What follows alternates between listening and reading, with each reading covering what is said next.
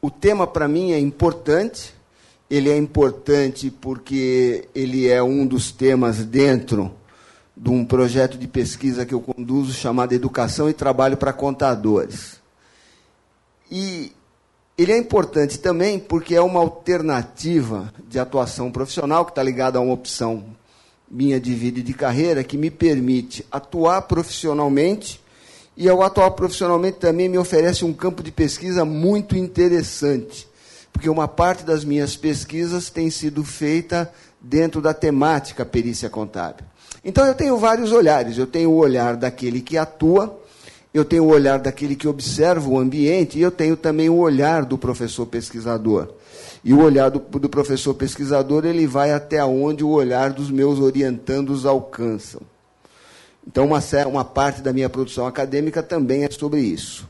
E quando o professor Amauri me fez o convite, eu fiquei imaginando como é que eu poderia montar a apresentação.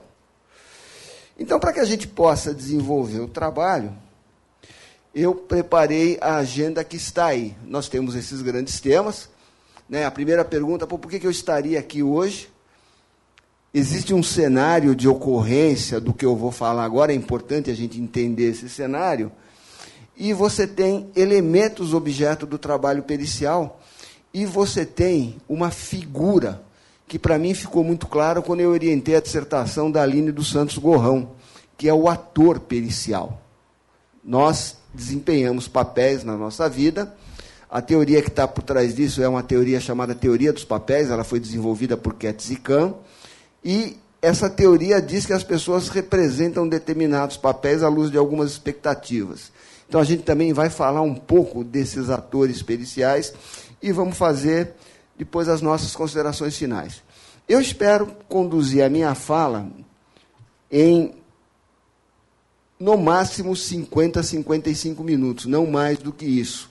E aí depois a gente abre para uma sessão de perguntas e respostas. Me parece que essa é uma forma mais tranquila de conduzir, pelo menos para mim é mais tranquila. Muito bem, então apresentado a nossa agenda, falando da motivação, da satisfação e do desafio que é falar sobre isso também, vamos agora àquilo que foi preparado. Vamos começar, primeiro, buscando resposta a essa questão de pesquisa. E na academia a gente sempre está atrás das questões de pesquisa. Então vamos ver se ao final a gente consegue responder. Bom, primeira razão pela qual a gente está aqui é falar sobre perícia contábil em litígios fiscais. Segundo ponto é falar sobre os atores que podem atuar nessas perícias e a gente debater um pouco qual é o papel que se espera e qual é o papel e as formas que esses atores podem desempenhar os seus papéis. E, claro, contribuir com o workshop e aprender com a audiência. Certamente eu vou aprender muito mais do que aquilo que possivelmente eu oferecerei de contribuição. Então vamos entender primeiro qual é o cenário de ocorrência da perícia em litígios fiscais, e aqui a gente vai falar apenas de alguns tipos de ações. Eu não vou esgotar todas as possibilidades, até porque essas que eu vou comentar agora são aquelas em que eu tive a oportunidade de atuar, seja como perito, seja como assistente técnico. Quando a gente fala desse cenário, o primeiro elemento que a gente vai observar é o novo Código de Processo Civil ele foi promulgado em 2015, começou a vigir em 2016, e ele traz modificações relevantes na prática processual civil. E relativamente à perícia contábil, ele traz diversas evoluções. Ele traz coisas que o código antigo tinha, ele estabelece alguns critérios de forma mais clara de apresentação do laudo, ele estabelece um espaço maior de trabalho para o assistente técnico e ele estabelece um conjunto maior de exigências relativamente ao trabalho que o perito produz. Isso é muito importante. O perito ele produz elemento de prova. Um perito não escreve texto, às vezes um texto desconexo, e um perito não fica simplesmente respondendo perguntas. O perito produz provas. Um outro elemento do cenário são as organizações, sejam elas organizações públicas ou privadas, aquelas organizações sujeitas ao controle do Estado. E quando eu falo Estado, eu estou falando a União, o Estado e o município. Normalmente a empresa recebe uma comunicação de que vai receber um ente público, um fiscal, para uma diligência. O fiscal pede uma série de elementos, estabelece um prazo, a empresa exibe, e ao final o fiscal vai fechar o termo de diligência e vai decidir se vai lavrar ou não um auto de infração. E se nós temos o litígio, a ação, normalmente você tem ou um auto de infração ou uma certidão de dívida ativa. Um outro elemento são as esferas judiciárias onde isso acontece. Você tem as varas de execução fiscal, isso na esfera federal. Eu trabalho na vara de execução fiscal da seção judiciária de São Paulo, trabalho lá na décima vara. E você tem as varas de fazenda pública em São Paulo. Em algumas grandes cidades você tem vara de fazenda pública, e em cidades menores, por uma questão de economia do Estado, você tem a vara civil executando todos os processos, sejam eles cíveis, sejam eles relativamente a tributo. E aqui a gente tem uma questão importante que é o nosso meio, né? aquilo que a gente recebe para o trabalho. Durante muito tempo a gente pegava o processo físico fazia a carga. Aí você tem que ir lá, fazer carga, movimentar o processo, tem que devolver o processo. Depois, se você esclarece, você tem que ir lá buscar de novo. Hoje, no estado de São Paulo, a gente vive dois momentos: o momento do processo digital e o momento do processo físico. O momento do processo digital é muito legal. O cara te manda uma senha, você entra, você faz o download e trabalha na sua máquina. Você poupa o tempo de ir e vir ao cartório. Ao mesmo tempo, você deixa de ter contato com aquele que te nomeia, que é o juiz. Ok? E você tem outros órgãos públicos. Você tem os arquivos, normalmente os arquivos mantidos pela fiscalização, onde ele tem o material, tem o auto de infração, a certidão de dívida ativa, os documentos que instruem tudo isso. E você tem também o processo administrativo. Porque quando você sofre um auto de infração, a sua primeira instância de defesa é a administrativa. Você pode ter procedente ou improcedente. Se você tiver improcedente, você tem a oportunidade de ir para a justiça. Então, toda vez que eu sou nomeado para perícia que tem um processo administrativo antes, eu quero ver o processo administrativo, eu quero olhar, eu quero ter contato. O perito, ele não acha, o perito não deduz, o perito vê, o perito constata. O perito vai até o ponto em que ele achar necessário para ele construir a prova. Muito bem. Então, usando aquela máxima de que uma imagem vale mais do que mil palavras, eu tento aqui agora representar o cenário e os atores do começo, desde a nomeação, desde a petição inicial até o momento em que o juiz promulga a sentença. Aqui nós estamos na fase de instrução, eu não estou discutindo liquidação de sentença, ok? Então, que atores que nós temos? Nós temos o perito, que ele entra quando o juiz defere a perícia, nomeia o perito e pode ou não fixar uma controvérsia. Essa é uma questão que a gente vai conversar. Você tem uma outra parte, que é o assistente técnico, que é um contador também, eu estou falando de perícia contábil, e ele é o defensor técnico da parte que o contrata. O assistente trabalha antes, durante e depois. O assistente técnico trabalha muito mais do que o perito, num processo que tem perícia contábil. E você tem um autor que, na minha experiência e na minha troca de ideias, na minha observação e até nas investigações que eu tenho feito, eu vejo ainda de presença rara no litígio fiscal, que é o parecerista. E todos eles vão tratar de questões de fato. E aí isso aí requer uma atuação que junta uma parte técnica e uma parte científica. E a parte científica ela está muito ligada ao domínio metodológico e à investigação para você encontrar determinadas fontes para realizar seu trabalho. Muito bom. E o que o ator pericial precisa? Ele precisa de um conjunto de requisitos. Eu acho que o primeiro ponto que a gente precisa conversar é a etimologia da palavra perito. Eu leio alguns livros, aí o pessoal vai lá no latim, perite, aquela coisa toda. Em síntese, é o seguinte: eu vou falar, eu vou tomar um pouco emprestado o que o professor Francisco Dáurea dizia e o que o Reinaldo de Souza Gonçalves dizia. Eu vou sintetizar os dois. Quem é o perito? O perito é aquele que sabe. E o que é saber?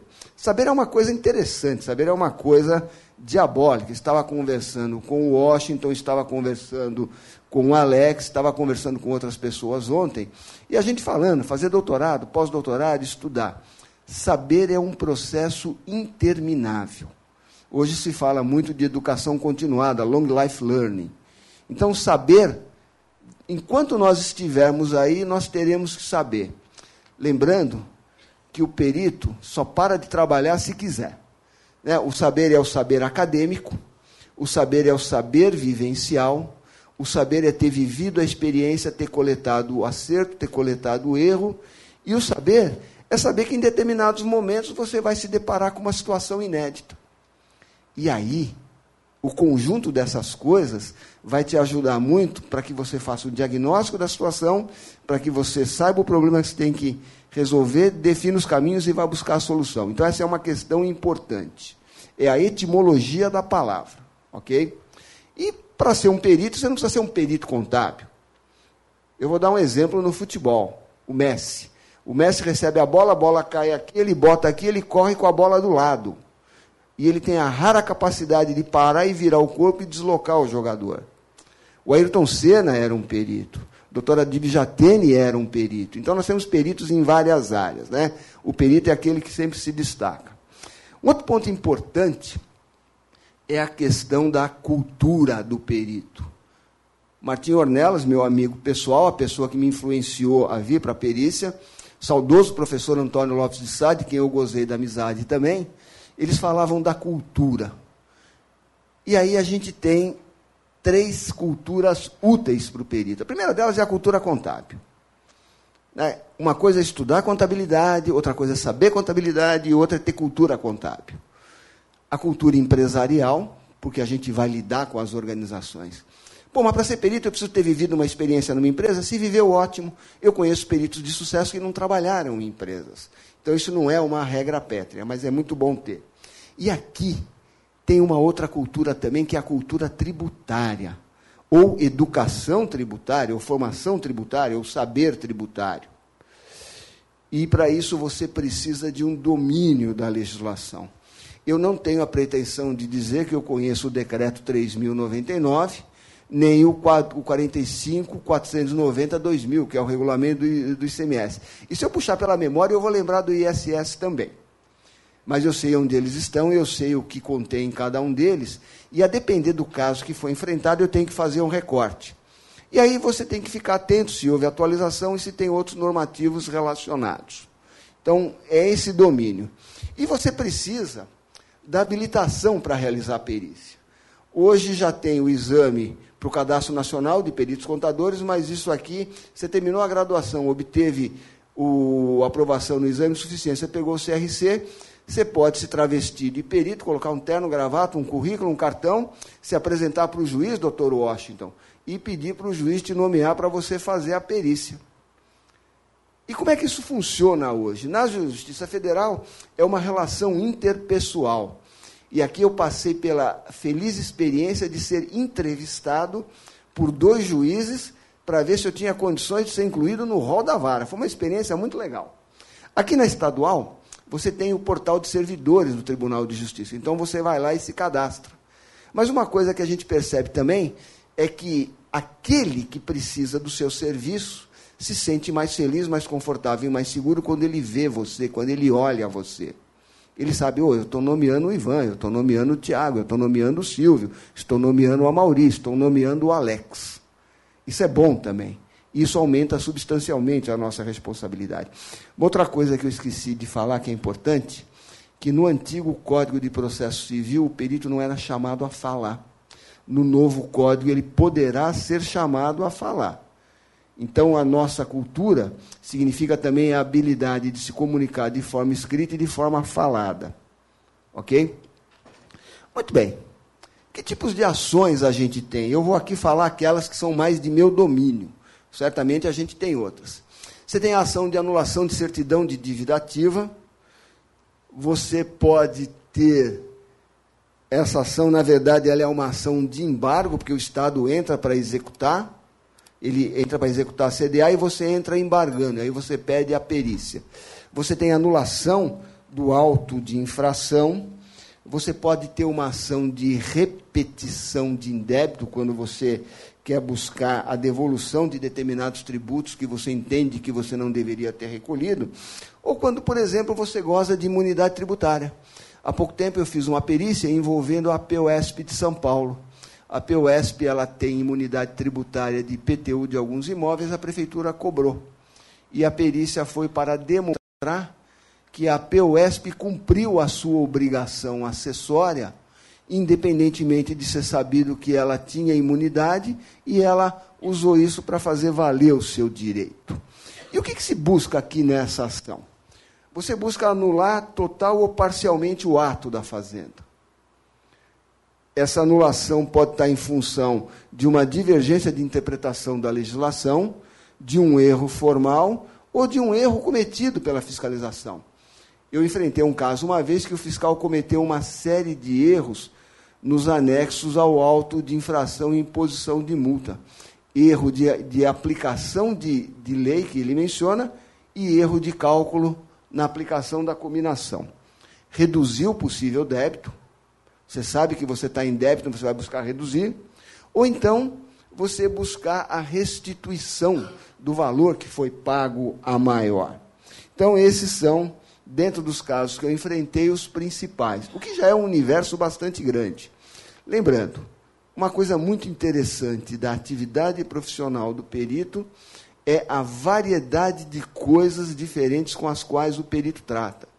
Então, do ponto de vista de atualização, de educação continuada, é um desafio permanente. E num determinado momento a sua carteira vai ter tantos projetos, tantos casos, que você vai ser ao mesmo tempo um administrador de projetos e um gestor do seu tempo. Essa também é uma característica fundamental, essencial, para que o perito tenha, tenha sucesso. Independentemente dele trabalhar em casa ou independentemente dele tomar a decisão que eu tomei de empresariar a atividade. Bom, e, e, quais são os elementos? Sobre o que, que o perito vai se debruçar? O perito ele vai se debruçar sobre o que está descrito aí nessa lâmina. Ele vai se debruçar sobre o auto de infração, sobre a certidão de dívida ativa e sobre os documentos e anexos a esses documentos que formalizam uma parte do trabalho da fiscalização do Estado, ok? Pô, qual foi a motivação para lavrar o alto? A motivação é diferença de alíquota, a, a motivação é passivo fictício, a, a, a motivação é um erro formal, a motivação é guerra fiscal, a motivação é o não cumprimento de alguma obrigação, a motivação é divergência naquilo que você informa para o fisco, você tem que saber qual é a motivação. A legislação que está aí, e nesse ponto nós precisamos ter a mesma competência que o ente fiscalizador teve. E aí a cultura tributária ela faz uma diferença muito grande. E as memórias de cálculo. Essas memórias de cálculo, em algumas ocasiões, você precisa reproduzir exatamente aquilo que foi feito, e o, o que nem sempre é uma tarefa fácil. Se você tem um assistente técnico amigável, da fazenda amigável, você consegue ajuda. Se você não tem, você vai por tentativa e erro e aproximação. Você vai aos processos administrativos, e aqui nesse ponto, na maioria dos casos que eu enfrentei, eu tive esse problema: pouca ou nenhuma colaboração da fazenda. Por quê? Porque eles não instruem totalmente, o processo administrativo é grande, nem todos estão digitalizados e às vezes a gente tem que fazer diligência até um órgão público para manusear o processo. O Estado não facilita muito o nosso trabalho. E aí a gente vai olhar os elementos da empresa autuada. Então o que, que a gente tem? O sistema contábil da empresa. Quando eu falo sistema contábil, não é só o sistema de escrituração contábil.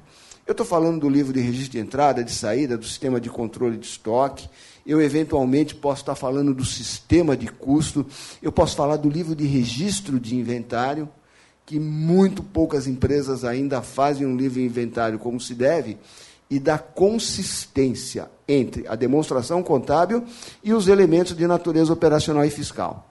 Os elementos fiscais, livro de entrada, saída, apuração, GIA, GARI, pagamentos, razões auxiliares, tudo aquilo que for necessário os elementos operacionais. Eu fiz uma perícia de anulação de um auto de infração dos anos 1980 e um dos pedidos era que eu fizesse uma diligência à empresa e entrevistasse um determinado senhor que trabalhava lá à época dos fatos. Eu fui, fiz a diligência, gravei, usei o recurso de gravação, e no laudo eu descrevi, fiz um desenho, e se mostrou que, à época dos fatos, isso é muito importante, o processo era aquele e o processo atendia os requisitos da legislação. Consequentemente, o juiz deu procedente. E aqui, outros quando necessário. Pô, o que cabe aqui? Cabe um monte de coisa. E aqui tem um outro ponto importante. O Código de Processo Civil, ele dá liberdade de procedimento ao perito. E aqui eu me lembro da fala do tio Ben ao Peter. Todo mundo sabe quem, foi, quem é o tio Ben, quem é o Peter, né? O Peter é o Homem-Aranha e o tio Ben é o, tio, é, o, é o Ben Parker. Ele sempre dizia: olha, grandes poderes trazem grandes responsabilidades. Então, na medida em que o perito tem liberdade, ele precisa usar essa liberdade com muito cuidado. Porque às vezes até ele pode precisar de autorização especial para fazer um trabalho. Eu fiz um trabalho de simulação de estabelecimento, que é uma outra perícia também, a empresa disse que operava em Barueri para ter benefício de ISS. A Prefeitura de São Paulo foi lá e atuou. Estava em greve. A juíza teve que mandar um ofício para o sindicato dos bancários e eu fui escoltado pelos diretores do sindicato para fazer a diligência. Foi muito legal, foi muito interessante. Né? Eu me senti importante para Chuchu. Vamos falar um pouco do perito do juízo. Né? Pô, como é que eu faço para ser perito? Você tem que ser amigo do juiz. Também. Agora um detalhe, hein? Quando a gente trabalha para amigo, a responsabilidade é ainda maior. A gente não pode deixar o amigo na mão. Amigo não faz maldade para amigo. Amigo não sacaneia amigo. Ou então, meu amigo, eu não posso te atender. Bom, esse profissional que é nomeado por um ato formal, ele trabalha da nomeação até os esclarecimentos finais. É quando o juiz encerra a instrução e manda as partes fazerem os memoriais e não vai baixar mais nada em diligência. Ele pode recusar por impedimento ou suspeição. Eu já recusei perícias porque envolvia a FAPESP. Eu sou pesquisador financiado pela FAPESP e já recusei perícias envolvendo o sistema Unimed, porque eu trabalhei no sistema Unimed, já recusei perícias envolvendo pleito de recomposição salarial de policiais militares, porque eu tenho um sobrinho na corporação. Então, tem situações de impedimento e suspeição. E empresas que eu já tive em relação. Então, a gente precisa olhar isso também. Ou o perito pode ser substituído. Eu já fui substituído num caso. Você pode ter o primeiro laudo, o segundo laudo, o segundo perito. Por alguma razão, você é substituído. Como eu também já pedi né, para não trabalhar mais em determinadas varas porque eu achei que aquilo não ia ser bom para mim. Você tem um ato formal do juiz, que é o despacho saneador, é uma decisão muito séria, e um saneador bem feito, ele dá um direcionamento muito legal para a perícia. A depender da ação do juiz, o caminho da perícia está definido aqui. E você tem a questão dos seus honorários. Pô, quanto ganha um perito? Não importa o quanto ganha, importa quanto vale o seu trabalho e quanto você precisa para sobreviver. E perito pessoa física, tabela pessoa, imposto de renda pessoa física, 27,5%. Hoje o Código de Processo Civil permite que você nomeie empresas. A gente precisa sempre lembrar isso para o juiz. Você faz a perícia, os esclarecimentos, e uma coisa que eu sempre perguntei para todos os peritos do meu relacionamento, você sabe qual foi o uso do seu laudo, a sua sentença, a sentença dada? Não, não sei, não sei, não sei. Como eu sou professor pesquisador também, professor pesquisador não tem o que fazer, eu coleciono as sentenças dos processos que eu faço perícia. E há pouco tempo, o Antônio Carlos Ferreira da Silva, nosso orientando, ele apresentou uma pesquisa que ele baixou 16 processos, saneador, laudo, esclarecimento e sentença. Ele fez essa trilha e analisou em que medida o laudo contribuiu para a decisão final do juiz de julgar procedente, parcialmente procedente ou improcedente. E mais, ele olhou se aquilo que o juiz disse lá na frente é aquilo que o juiz pediu. Então ele olhou o laudo como um relatório contábil elaborado por um tomador de decisões específico. Foi muito bacana isso, foi muito legal. Nós estamos trabalhando no artigo agora. Então eu acho que esse é um ponto importante. Eu reputo isso como importante. Dá trabalho, mas vale a pena. Muito bem, vamos falar um pouco do despacho saneador. As partes já falaram, o juiz parou, olhou o processo, não tem vício, não tem nulidade, ele saneia, defere a perícia e ele pode fixar ponto controvertido, pode fixar ponto e formular quesito, pode formular quesito, ou ele pode simplesmente mandar fazer a perícia. Se ele simplesmente manda fazer a perícia, tem duas possibilidades. Primeiro, as partes especificaram bem. Então, até aí eu falei de quatro possibilidades, e o perito, se for atento, ele está numa situação boa. Agora, se as partes estão se degladiando no processo e o juiz lida com 12, 15, 18 mil processos, está apertado pelo CNJ, tem que cumprir prazo e manda fazer a perícia, o perito não pode entrar numa armadilha. Então aí cabe a ele dizer, olha, eu vou fazer a perícia para isto. E ele tem que trabalhar para fazer isto. Porque se ele tiver que falar, ele sabe sobre o que ele vai falar. Muito bem. Aí eu sou nomeado, o juiz diga ao perito se aceita, e se aceita, mande a proposta de honorários. Aí eu vou baixar o processo, vou mandar fazer carga e faço uma análise preliminar. Tem uma técnica para isso. Né? O domínio metodológico científico nos ajuda a sistematizar essa parte do trabalho e a lidar com volumes. Se eu considerar entre perícias e assistência técnica, eu devo ter mais de 400 casos no escritório. Então a gente precisa de alguma maneira tratar isso. Eu vou dizer se eu aceito ou não o trabalho, vou dar o plano de trabalho e vou apresentar a petição de honorários. As partes falam sobre os nossos honorários. A gente vai falar um pouco mais sobre isso. A questão dos prazos é relevante. Ok, aprovou, definiu o honorário, você mudou o honorário, não importa. O fato é que você aceitou dinheiro depositado. A gente só trabalha com dinheiro depositado. Nós não recebemos depois, porque se deixar para depois, corre o risco de não receber. Ok, vamos começar o trabalho, vamos fazer a perícia. Nós somos intimados pelo cartório. Isso pode ser por internet ou por telefone. Hoje a internet já está sendo mais usada. Atenção para os browsers, atenção para as caixas de spam, porque eu em duas vezes eu fui destituído por isso e nas duas vezes eu fui reconduzido por situações não explicadas do mundo da tecnologia, e eu provei. Excelência, eu não tive culpa. Ó, eu não recebi, parou em algum lugar. Eu fui todo o meu rastro, não foi no meu caminho, foi no caminho do cartório. Ok? Então eu faço a carga baixa, eu tenho que fazer uma releitura. Então aquela leitura transversal preliminar que eu fiz, ela é completada agora. E aí a gente desenvolve uma série de papéis de trabalho. Termo de comunicação, de pedido, de diligência, plano de resposta aos quesitos. O que está sendo perguntado? O que está sendo perguntado, o elemento está no processo? Se não estiver no processo, eu vou pedir para a parte. Ok? Vou fazer a minuta do laudo. O laudo é um documento técnico-científico também. Hoje o CPC dá uma descrição geral. Eu tenho um padrão. Meu laudo tem capítulo 1, capítulo 2 Capítulo 3, eu respondo a controvérsias quesitos e as considerações finais. Né? Muito parecido com um trabalho acadêmico. Do ciência às partes, que eu comecei a perícia, é um processo público, eles têm que saber. O perito não pode deixar de avisar. Avise os advogados, avise os assistentes.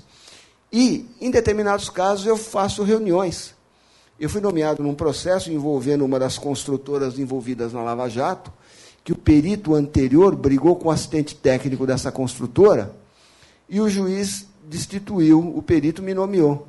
E aquilo ficou registrado, primeira providência, chamei todo mundo, olha, estou sendo nomeado, estou sendo substituído o colega, tem isso, isso, isso, tem que fazer isso. Vocês têm alguma dúvida? Não, não, ata de reunião. Olha, vocês já saem com um pedido aqui. Então ele é um trabalho, acima de tudo, um trabalho colaborativo. E é um desafio, porque as partes têm interesses antagônicos no processo. Então, como é que você trabalha de maneira colaborativa com interesse antagônico? É um desafio também. Muito bem. Começa a perícia. O que, que eu vou pedir? Considerando que eu posso pedir qualquer coisa, né, grandes poderes trazem grandes responsabilidades, o que, que eu vou enfrentar? O período. A perícia é sempre sobre uma situação passada. Pedido. Eu não faço pedido mandando e-mail, mandando tema. Eu faço pedido no processo. Se é processo físico, eu peticiono, devolvo. Se o processo é muito grande, eu combino com o diretor do cartório. Deixa os dois últimos volumes comigo, o resto fica. Aliás, deixa o processo todo, devolvo os dois últimos volumes. Se é pela internet, eu boto a petição. Porque aí não tem dúvida. Ninguém vai dizer que não viu, que não recebeu. Ok? Eu me resguardo e, claro, eu administro meu tempo também. Aí a parte devolve. Eu vou fazer um checklist, aquilo que eu pedi, aquilo que ele entregou. Se eu acho que é essencial e vejo que não entregou, eu ainda faço uma consulta. Senhor doutor juiz, olha, eu pedi 10 elementos, a parte apresentou dois. Esses dois me permitirão fazer 5% do trabalho. Se o senhor entender que eles devem apresentar o restante, eu solicito que o senhor intime, ou então que o senhor decida o que de direito.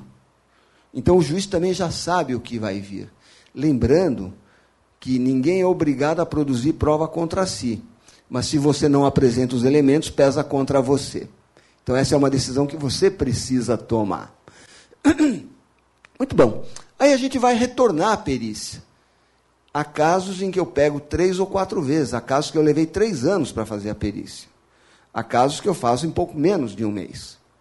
Não há um padrão para isso. Então o que a gente vai fazer? Vai completar a minuta do laudo, um trabalho que já foi feito, e é um desafio, porque você tem que resgatar coisas. E como a gente lida com coisas variadas, às vezes demora um pouco, mas a gente pega logo. Analisar a consistência dos elementos, aquilo tem que dar substância. Você tem que confeccionar planilhas, você tem que confeccionar documentos. Se você produz, é um apêndice, se você junta, é um anexo. Igualzinho metodologia de pesquisa. Você vai responder o ponto controvertido dos quesitos, você fecha a minuta e deixa o trabalho lá descansando um tempo. Né? Trabalho intelectual, você mergulha, você escreve raciocínio, você precisa sair de vez em quando, cuidar de uma outra coisa e voltar depois. Essa, essa ação ela é salutar. E aí, eu particularmente, eu sempre chamo os assistentes para apresentar o laudo. E quando eu sou contratado como assistente técnico, eu faço questão de comunicar ao assistente, faço questão de acompanhar o trabalho e eu peço a reunião. É meu direito, é direito do cliente que eu estou atendendo e você tem direito ao contraditório e à ampla defesa. E é esse um outro aspecto do cenário da atividade pericial. E aí o que, a gente faz? Apresento a minuta.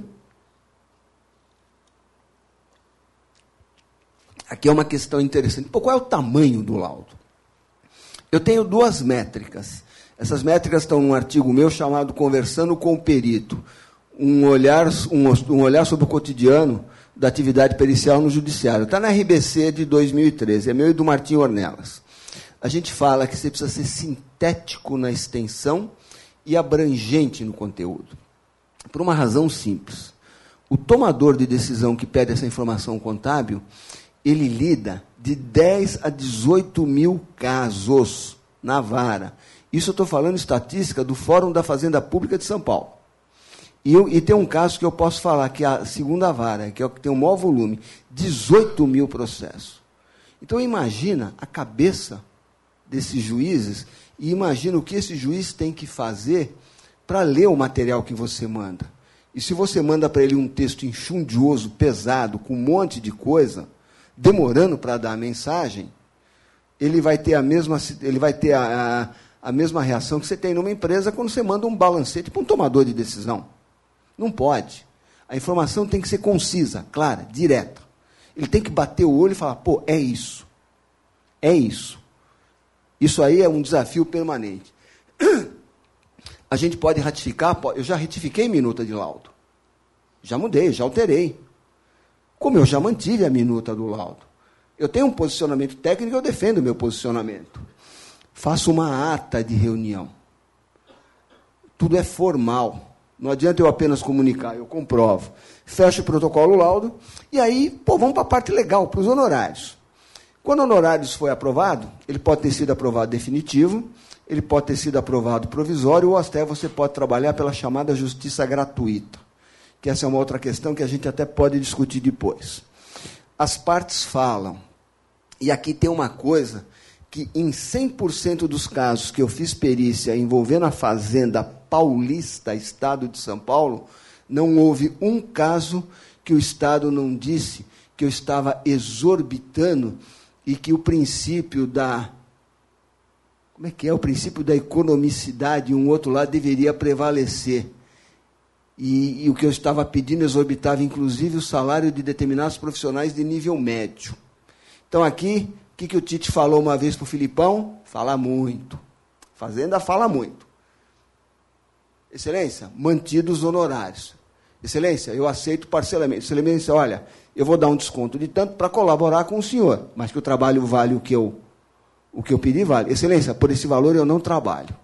E uma vez o juiz falou, eu vou manter o perito, porque o que o perito está dizendo é isso e o trabalho dele vale. Deposite os honorários.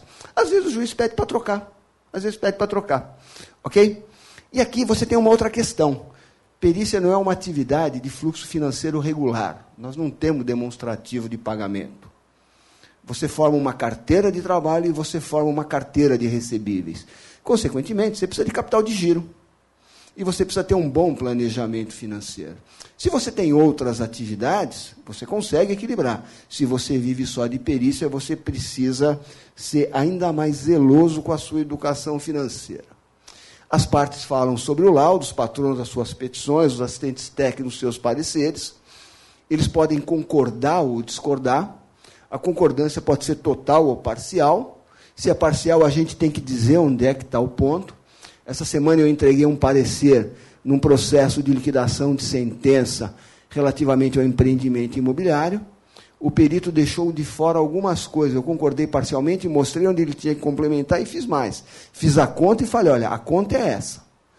Então, se o perito olhar e ver que a minha conta está certa, quando ele fizer os esclarecimentos, ele vai pegar minha conta e trazer para dentro da manifestação dele.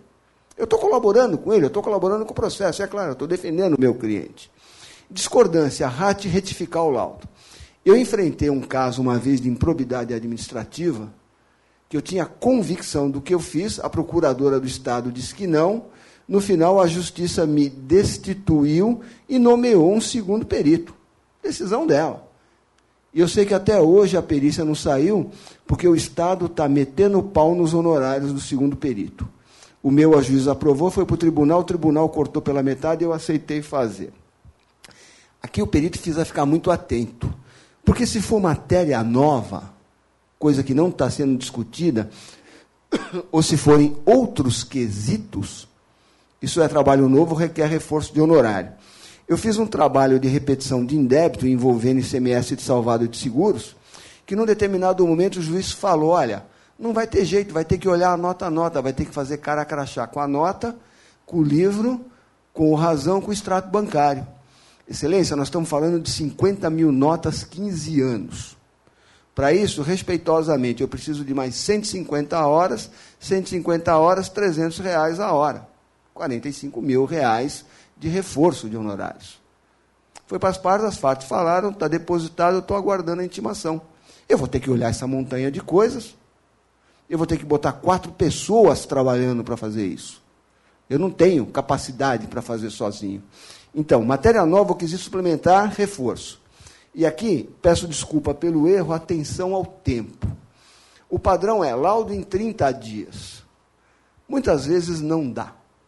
Então, como perito é um gestor do seu tempo, um administrador de projetos, ele precisa dizer o tempo que vai fazer. Houve casos que eu disse que eu precisaria de 120, o juiz falou, não dá em 120, eu quero 60. Excelência, eu fui lá conversar com ele. Excelência, é 120 por isso, por isso, por isso, por isso, por isso. Tá bom eu entreguei em pouco menos de 100. Mas que não dava para fazer em 60, não dá. Nós não podemos ficar. O perito é parte da solução do processo. Ele não pode virar um problema para as partes nem para o juiz. E ele precisa ser muito hábil nisso. É um exercício muito interessante de planejamento e de administração do tempo. Vamos agora falar sobre um outro autor, né, que é o assistente técnico.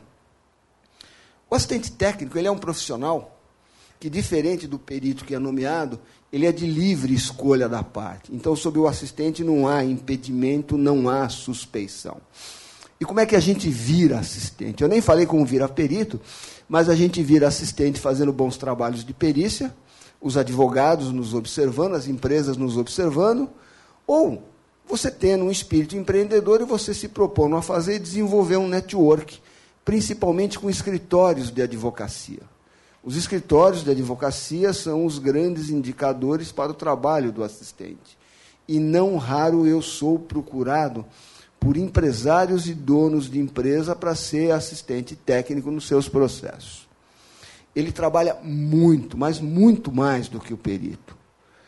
Ontem à noite, de hora que a gente saiu da Invicta, eu fui para o quarto do hotel, estava lendo um caso, eu tenho que entregar quisito segunda-feira eu vou passar o feriado trabalhando. Eu tenho uma nuvem no meu escritório agora, né? Consigo acessar remotamente. Então eu consigo fazer. O assistente técnico ele tem esse grande papel.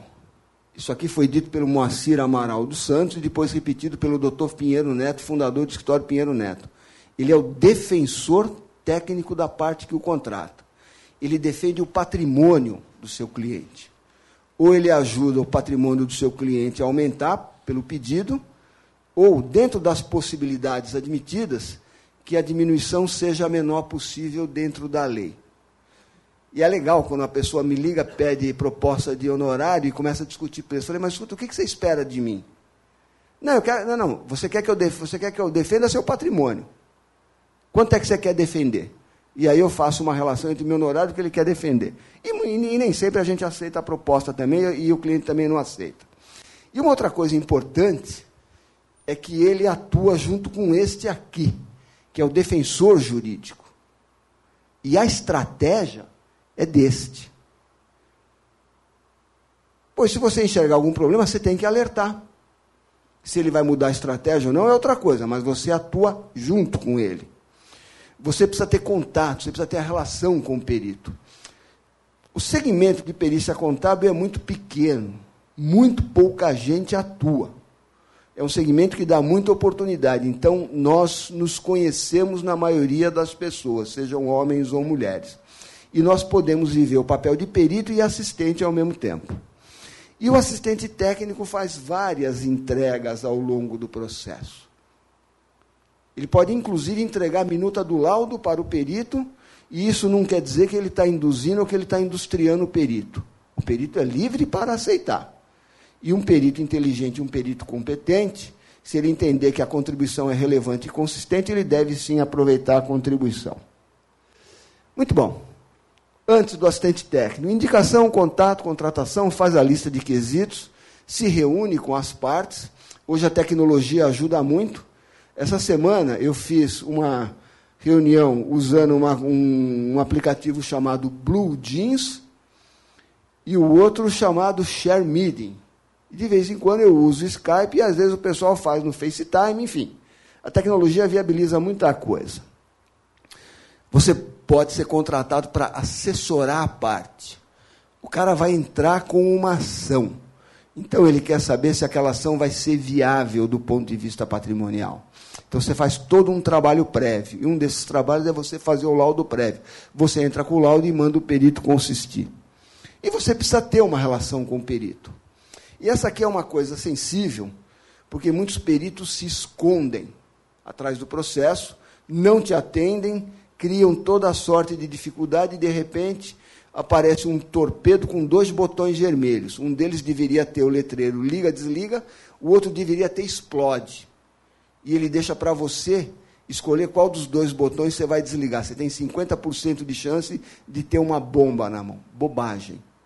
Bobagem. Você tem liberdade de procedimento. Você é o condutor da prova técnica. E você estabelece como você quer a relação com o assistente. E nada impede você de aceitar a colaboração. E ninguém pode dizer que você foi parcial, porque o processo é transparente. Durante, perito e assistente executam seus papéis, você precisa ter necessidade, você precisa ter cuidados. Estou fazendo um trabalho agora, atendendo uma grande operadora. Nós temos que resgatar balancetes desde 2000 e consistir os acréscimos médios de ativo permanente para uma indenização. E nós vamos ter que aplicar procedimentos de correção monetária de balanço. Muitos de vocês nem devem ter visto isso. Reuniões e diligências, contribuições à perícia. Eu vou às reuniões para apresentar o laudo, laudo protocolado. Recebo o laudo, faço meus comentários preliminares, faço a minuta do parecer. Eu tenho uma angústia muito grande. Eu, no máximo, em cinco, seis dias, quero liberar esse parecer.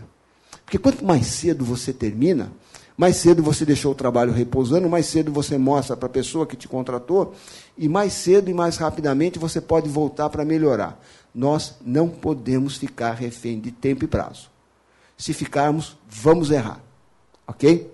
Você pode retificar, protocolar, e eventualmente você pode fazer outras manifestações. Finalmente a gente chega ao último ator, que é o parecerista atuação rara no litígio. Estava conversando com o Manuel ontem, voltando, dizendo dos processos administrativos e como a falta de uma instrução de caráter contábil no processo administrativo poderia resolver muita coisa. A primeira constatação que eu tenho, que poderia ser objeto de uma pesquisa mais profunda, é que argumentos jurídicos, normalmente usados pelo advogado da parte, desmotivam e desestimulam a presença dos peritos nesse momento. Isso é uma escolha do autor. Aqui existe uma questão de notório saber. Você vai contratar alguém para dar uma opinião. Então, nós vamos contratar alguém de peso, contratar o professor Amauri para fazer um parecer, para instruir um processo administrativo. Ganhou. Ganhou. A Amauri é fera. Você tem a instrução, o parecer, você não pode esquecer que isso é uma prova unilateral. A outra parte sempre poderá dizer isso. Mas o parecerista ele também pode trazer contribuições. E o mesmo ator pode ser parecerista, ele pode ser perito e ele pode ser chamado para o juiz para dar um testemunho pericial sem a necessidade do laudo. Hoje o Código de Processo Civil também prevê isso. Muito bem, pessoal. Para fecharmos, o que, que a gente tem? A gente tem toda a questão da especificidade tributária que envolve a ação do agente, a diligência, o auto de infração, a CDA, o processo administrativo, envolve as varas, envolve o sistema contábil, a obrigação principal e a obrigação acessória. Perícia é prova para apoiar a decisão do julgador. E eu também posso me beneficiar da perícia. A perícia ela tem um compromisso com a verdade, seja para o perito, seja para o assistente. Ainda que eu esteja sendo contratado para. Eu já falei para um clientes meus, eu não, vou, eu não posso botar, não vou pôr, não vou pôr determinadas coisas. Pode trocar de assistente, já fui substituído. Eu vou buscar todos os caminhos para te defender, mas eu não posso mentir. E eu não mentirei, porque o mundo é pequeno. E esse mundo é um mundo menor ainda.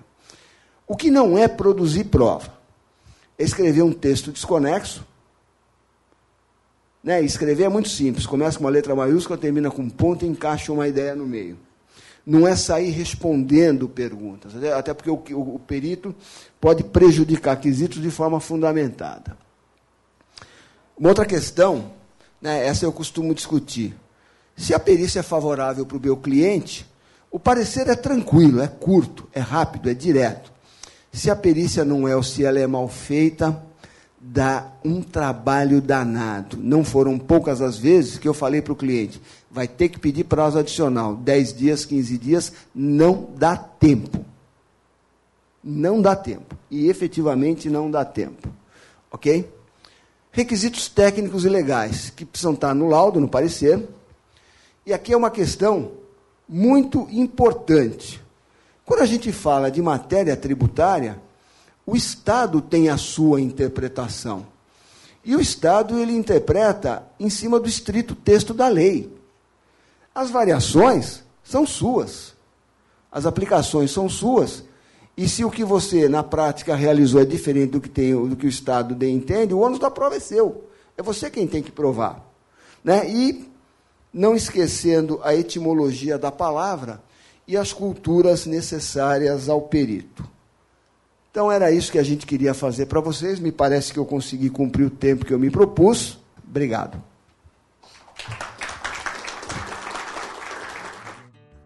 Este é mais um conteúdo produzido pela Faculdade de Economia, Administração e Contabilidade de Ribeirão Preto, a FERP USP. Veja todos os nossos conteúdos em vídeo em nosso canal do YouTube ou acesse o site media.ferp.usp.br para acompanhar também nosso podcast.